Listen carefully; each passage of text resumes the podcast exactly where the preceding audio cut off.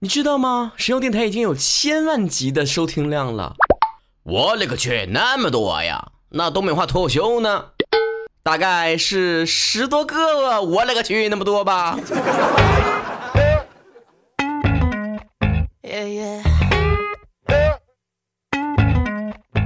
我勒个去，那么多呢！这里是收听量，我勒个去，那么多的东北话脱口秀。曾经有其他的主播问我，怎么做到东北话脱口秀收听量那么高的？我就告诉他，因为年头太长了。你做五年你也能。不过关键问题就在于，没有那么多主播能坚持做节目做五年。那骄傲啊！很多人总问说，最近为什么经常这个拖更啥的？那就是因为最近在忙着五周年的事儿呢。今天呢，再一次说一下哈，我们这个之前呢开放的三十个名额一抢而空之后呢，今天开始正式再一次最后一次开放十个名额，是上海的小伙伴们啊。时间和地点全部已经确认了，大家伙可以关注微信公众账号主播曹晨，回复上海，具体来了解一下地点。毕竟那个场地方呢也没给我赞助啥的，我也不能在这么多人面前做广告哈。只能说时间很周末，很人性化，地点非常的方便，坐地铁就能到。话说回来了，曹哥好不容易去一趟上海，你爬你得爬过去啊，是吧？跟身边的小伙伴们一起分享，说我这要马上去这个上海去庆生的时候啊，大家伙这个反应就能看出来这个人的情商怎么样了。情商高的人一般都说哇，好厉害呀，恭喜呀，祝你顺利呀。情商低的人就说了，哎呀，见你面不能掉粉啊，是不是傻？微博自拍照也爆了，直播咱也做过了，还怕啥？见光死啊！当然了，我现在。后来仔细一合计，还是有点顾虑，毕竟直播和自拍，它都是带一定的这个滤镜和瘦脸功能的。那么我就真切的恳请去现场的小伙伴们，请你们打开你们眼中的粉丝滤镜，OK？这回的五周年呢，除了我们一些非常好玩的游戏，比如说一起给电影配个音啦，是吧？一起玩点这个语言类的游戏啊，打打嘴炮啥的啦，还可以听到呢，曹哥一年唱一次的六月雨啊，这个神曲。另外呢，还有跟粉丝非常温馨的吉他弹唱的这个环节，预感会非常的热闹。就像白玫瑰第一次在大上海舞厅唱歌时的那么热闹。周年庆的这个保留环节呢，当然还有就是每年都有的非常热闹的这个跟粉丝们互动的时间，大家伙可以把想问的问题可以留在微信公众账号主播曹晨上，也可以把自己的联系方式也就电话号码发在后台上，我们现场呢也会连线粉丝，随机抽取啊。去年打电话的时候状况比较多，有的人搁那玩游戏呢，夸家给我撂了，还有人干脆不接。你们是想上天呢？还有就是五年以来呀，节目当中非常丰富多彩的内容，各样各式的主题，各种京剧呢也是层出不穷。大家伙可以在微信公众号主播超神。来留下给你印象最深刻的一句经典台词是什么？别跟我说什么嗨，这里是东北话脱口秀，Hello everybody，我是东北文族，这种话就不用说了，没有意义啊。整点实活的干货，听到没？同时欢迎你这个通过录音的方式啊，音频的方式，或者是录个视频的方式寄给我们，我们也会在这个五周年现场跟大家一起来分享。可以把你录好的音频和视频的文件发送到邮箱一七二八三八零四二一 @QQ 点 com。这次五周年非常具有文艺气息的场地是由我们工作室小伙伴鱼妖赞助的啊。之前经常有人来私信问加入曹晨工作室能不能挣钱。这恐怕就是一个非常好的回答，就是可能有的时候还得往里搭钱，就像别人办粉丝见面会捞钱，我还得自己出机票是一样的。这就是我们视金钱为粪土的高风亮节的黑暗组织。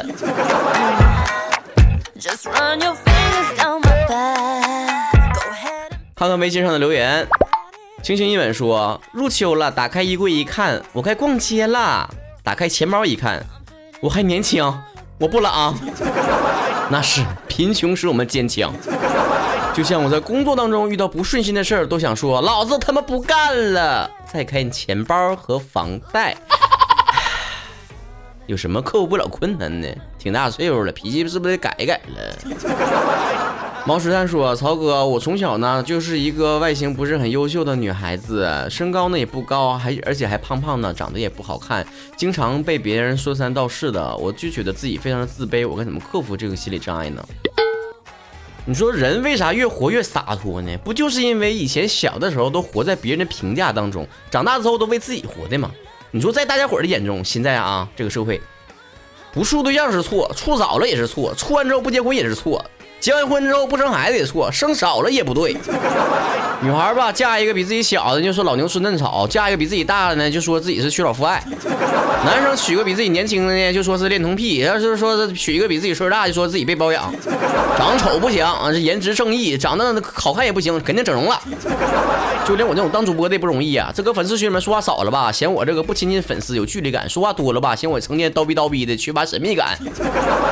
众口难调，总听别人叭叭，你还也不好啊？走自己道呗，让别人逼逼去呗。听水来说，曹哥最近非常沸沸扬扬的这个李晨变渣的事件，你怎么看啊？范冰冰过生日的时候，他都没有在他最困难的时候出来祝他生日快乐。哎，男人真是不可靠。自打上次一位明星自杀之后，他的朋友没有第一时间在微博上表示哀悼，这件事被喷这件事儿，我就想发自内心的问一句：人啥事儿都得往微博上说呀？啊？你要一天不发上厕所，是不是说明你干燥了？一天不发你精神状态正常，就说明你忘吃药了。一天不出来秀恩爱，说明出去约炮去了。人两口在床上说个生日快乐，就是一翻身的距离，还用得着打字搁网上说呀？而且咱说句实在的哈，你说这个时候搁风口浪尖的，还不保持安静点，还出来嘚瑟，那不作死吗？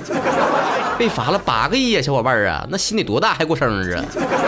你说你在外面大马路上吐口痰都能被罚的倾家荡产的主，咋还有心管别人过不过生呢？全世界咋就你管的最宽呢？妖精站住别走，说曹哥这么多脱口秀的节目，我只喜欢听你的，这是为什么呢？你能知道是什么原因吗？帮我分析分析呗。难道是贪图我的美色？有的时候吧，这做节目啊，就跟那个练武功是一样一样色儿的。为啥有的人那个招数耍的都是一样的，打出去了之后能掉半两血，有的人打出去就没啥事儿似的？因为内功不一样，有内功的人同样的招数打出来就有杀伤力，跟脱口秀节目也是一个道理的。